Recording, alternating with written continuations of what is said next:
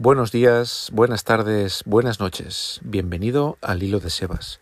Mi nombre es Sebastián Espuñ, soy informático y vivo en una furgoneta lejos de casa. Prepárate un café o un té y acompáñame.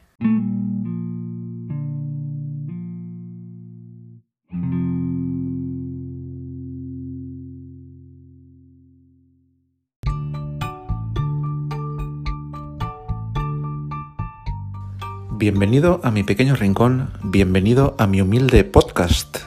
Bueno, bueno, bueno, y con este van 10, 10 episodios ya de este podcast, 10 capítulos en los que hemos hablado de muchas cosas, sobre todo de viajes y del mundillo camper.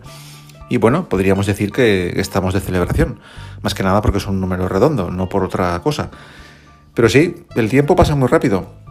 Parece que fue ayer cuando, cuando empecé con ese, con ese episodio de ¿Qué sería de nosotros sin la ilusión? Justo era eh, cuando empezaba a arrancar el problema este del, COVID. Era unos días antes de, del estado de alarma que se implantó aquí en España. Y bueno, ya han pasado ya, no sé, tres o cuatro meses ya.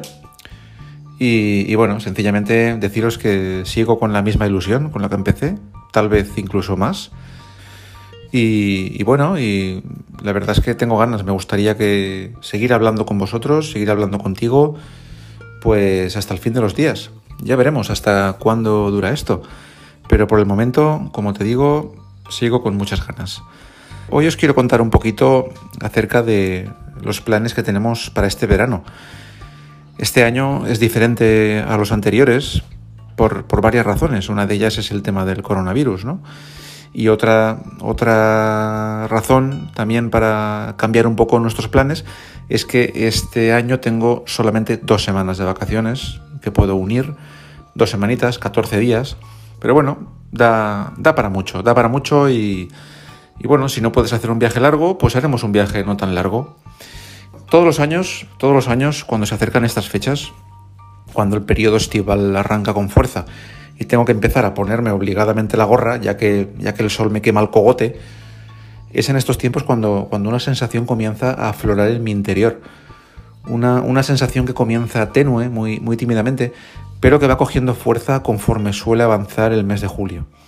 Y es que las, las putas vacaciones están cerca, están a la vuelta de la esquina, se huele, se palpa en el ambiente y en los corazones de los que vamos a disfrutar de ellas de los que vamos a exprimirlas como si de un limón se tratase, hasta que no quede ni gota, hasta que nuestra piel se queme del sol abrasador de la carretera, hasta que no quede dibujo en los neumáticos. Así que mientras haya algo de dinero en el banco, no pensamos volver a casa. Antes muerto de hambre y viajando que bien alimentado y en el sofá. Bueno, después de esta breve introducción, tal vez un poco exagerada, en el fondo no soy tan radical, pero también te digo que todo lo que he dicho tiene mucho de cierto así que puedes casi creértelo a pies juntillas. Por el momento, nuestros trabajos solo nos permiten cogernos las vacaciones grandes del año por esta época, entre julio y agosto. Además es cuando los niños no tienen colegio y al final es cuando podemos irnos todos por ahí fuera unas tres semanas generalmente, ¿no? Como, no como este año, como, como decía antes. Hasta la fecha no hemos podido disfrutar de viajes más largos de tres semanas Así que la planificación de la ruta se encuentra acotada, limitada generalmente a esos 21 días aproximadamente. Yo no sé tú, pero yo suelo medir la distancia en unidades de tiempo en lugar de en kilómetros. El número de kilómetros es algo que no me asusta, es algo que no suele importarme demasiado. A mí dime cuántos días tengo para llegar a un sitio y no me diga los kilómetros. Cuando acaba un viaje, cuando regresamos a casa después de dos, tres semanas de viaje, ahí sí que miro el cuenta kilómetros. Y es entonces cuando sí suelo sorprenderme. Pienso, ostras, ¿cómo es posible que hayamos recorrido tanta distancia en tan pocos días? Increíble. Somos muy ruteros, ya te lo he dicho varias veces en episodios anteriores.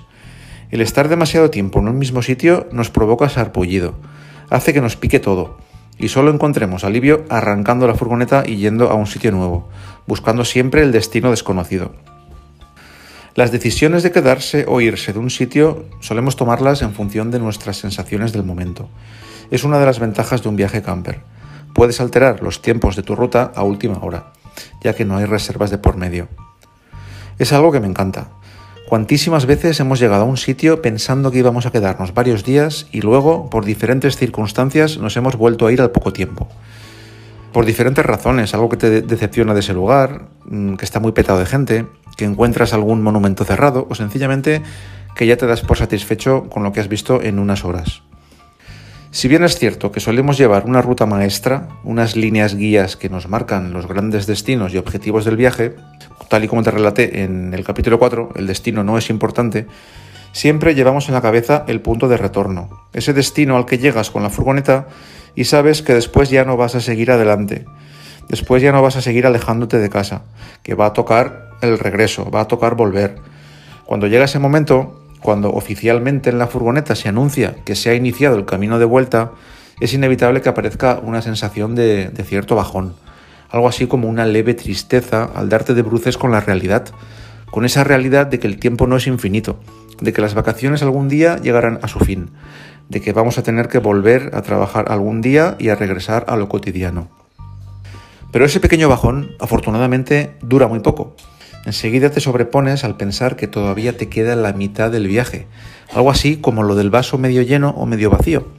Muchos sitios todavía por descubrir no vamos a ser tan tontos de volver exactamente por los mismos sitios de la ida.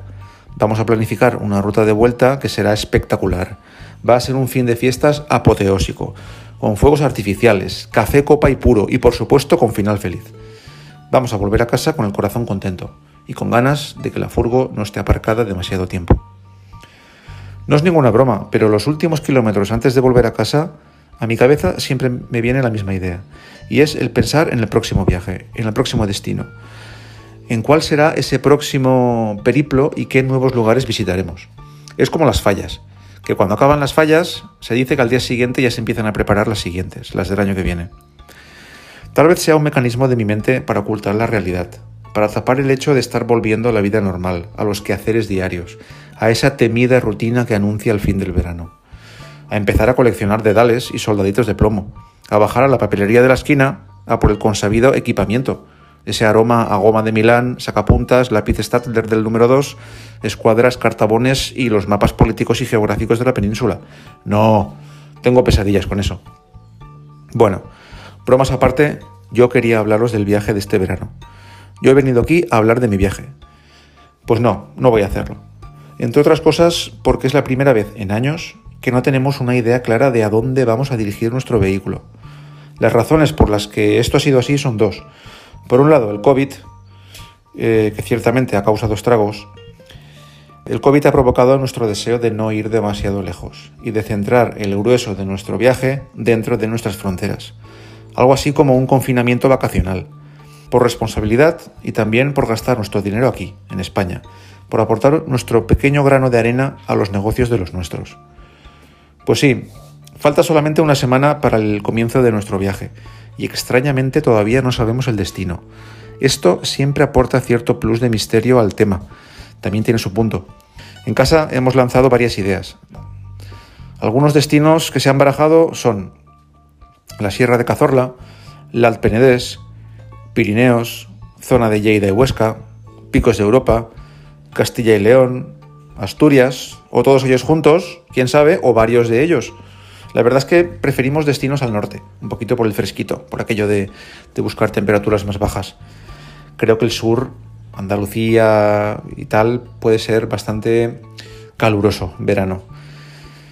También se da la circunstancia, tal y como comentaba al principio, de que este año disponemos solamente de dos semanas para el viaje. No obstante, el tiempo en furgoneta camper cunde mucho y si de algo estoy seguro es de que vamos a exprimir esos días a tope. Y lo que salga de ahí pienso contároslo en detalle, tanto por el podcast como por Instagram. A modo de resumen y haciendo un poco de recopilación, voy a enumerarte los viajes que hemos hecho en los últimos cinco veranos. En verano del 2015, objetivo Normandía, aunque también acabamos subiendo a Bélgica y Países Bajos. En verano del 2016, objetivo Galicia y Portugal. Estos dos viajes los hicimos en caravana, en caravana roulotte, tipo remolque. Nuestro coche tiraba de ella. Es el vehículo que teníamos anterior, anteriormente al, a la furgoneta camper. Bueno, y aún así no parábamos quietos. Era llegar a un camping y al día siguiente movernos. Y luego más tarde llegó nuestro vehículo actual, nuestra, nuestra furgoneta McLuis Memphis, que nos dio más independencia y dejamos de depender de los campings. En verano del 2017 fuimos a Sicilia, que es el viaje que he estado relatándote en tres capítulos del podcast. En verano del 18 el objetivo fue la Selva Negra, es decir, Alemania. Pero también terminamos pasando a Liechtenstein, Austria, Suiza y bueno, parte de Francia también, ¿no? A, la vuelta. El verano anterior, el verano del 2019, nos recorrimos toda Polonia. Hicimos una tournée por todo el país y también terminamos entrando en la República Checa, también tocamos bastante de Alemania. Y bueno, estos viajes pienso relatarlos próximamente Supongo que para deleite de unos y para aburrimiento de otros. Pero como digo, pienso hacerlo. ¿Y tú qué vas a hacer este verano? ¿Tienes planificado algún viaje? ¿Te vas a dejar llevar como nosotros sin hacer grandes planes? Este año tenemos la novedad de la placa solar, tal y como te expliqué en el episodio anterior. Hasta ahora no habíamos tenido ni la habíamos necesitado. Ahora, si queremos, podemos quedarnos varios días en el mismo sitio sin tener que enchufar a ninguna toma de corriente, ni tampoco arrancar el vehículo y poder disponer de energía eléctrica. Siempre y cuando haya sol, claro. ¿No te parece algo fantástico que el sol cargue nuestras baterías? Llámame ingenuo e inocente, pero a mí me sigue maravillando e ilusionando el asunto. Veremos qué tal se porta nuestra plaquita de 180 vatios para las cuatro personas que somos. El próximo episodio de este podcast espero hacerlo en ruta. Espero contarte, dentro de dos semanas, allá donde nos encontremos, nuestras experiencias de nuestra primera semana de viaje, porque para entonces llevaremos una semanita de ruta. Así que espero que estés ahí para escucharme dentro de 15 días. Ya sabes que este podcast, que el, hilo de Sebas, es un podcast quincenal y siempre y cuando pueda y siempre y cuando el tiempo, la salud, las ganas, la ilusión me lo permita, estaré ahí para, para charlar contigo o por lo menos para contarte todo lo que yo todo lo que yo siento, pienso y planifico. Y también espero que sea una comunicación bidireccional, que me cuentes algo, que me transmitas tus comentarios, tanto por aquí por el podcast como por las redes sociales. Muchas gracias por estar ahí, muchas gracias por ser escuchante de este podcast. Un abrazo y hasta dentro de 15 días.